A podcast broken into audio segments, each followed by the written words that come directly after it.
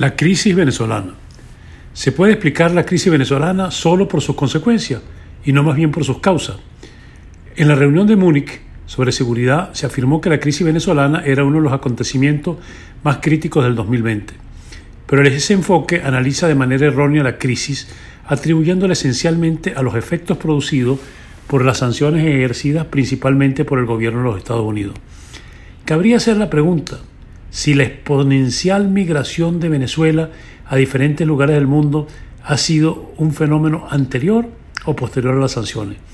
De ser anterior, como lo señala la realidad, ¿cuál es entonces la causa de ese lamentable y peligroso fenómeno? ¿Hay acaso una guerra civil en curso? ¿O como en algunos otros países del mundo, un conflicto de orden religioso que ponga en peligro a aquellos que no creen igual? La otra pregunta que debe formularse es si el deterioro de las condiciones económicas y en particular de la producción petrolera es previo a las sanciones o posterior a las mismas.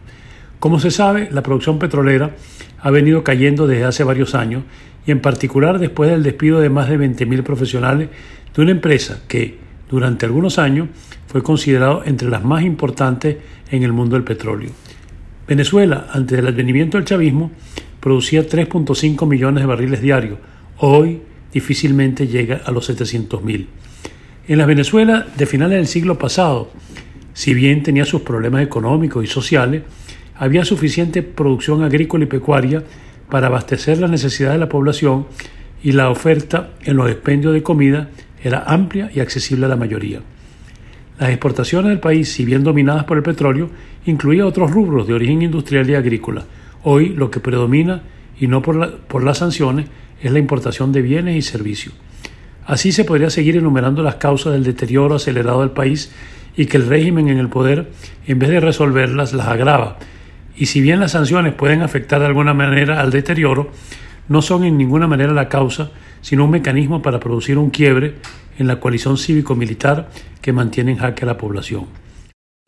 Hay sectores políticos en el mundo que no les interesa las causas de la crisis venezolana, sino que lo único que les interesa es utilizarla para criticar y enfrentar a los Estados Unidos y en particular al detestado presidente Trump.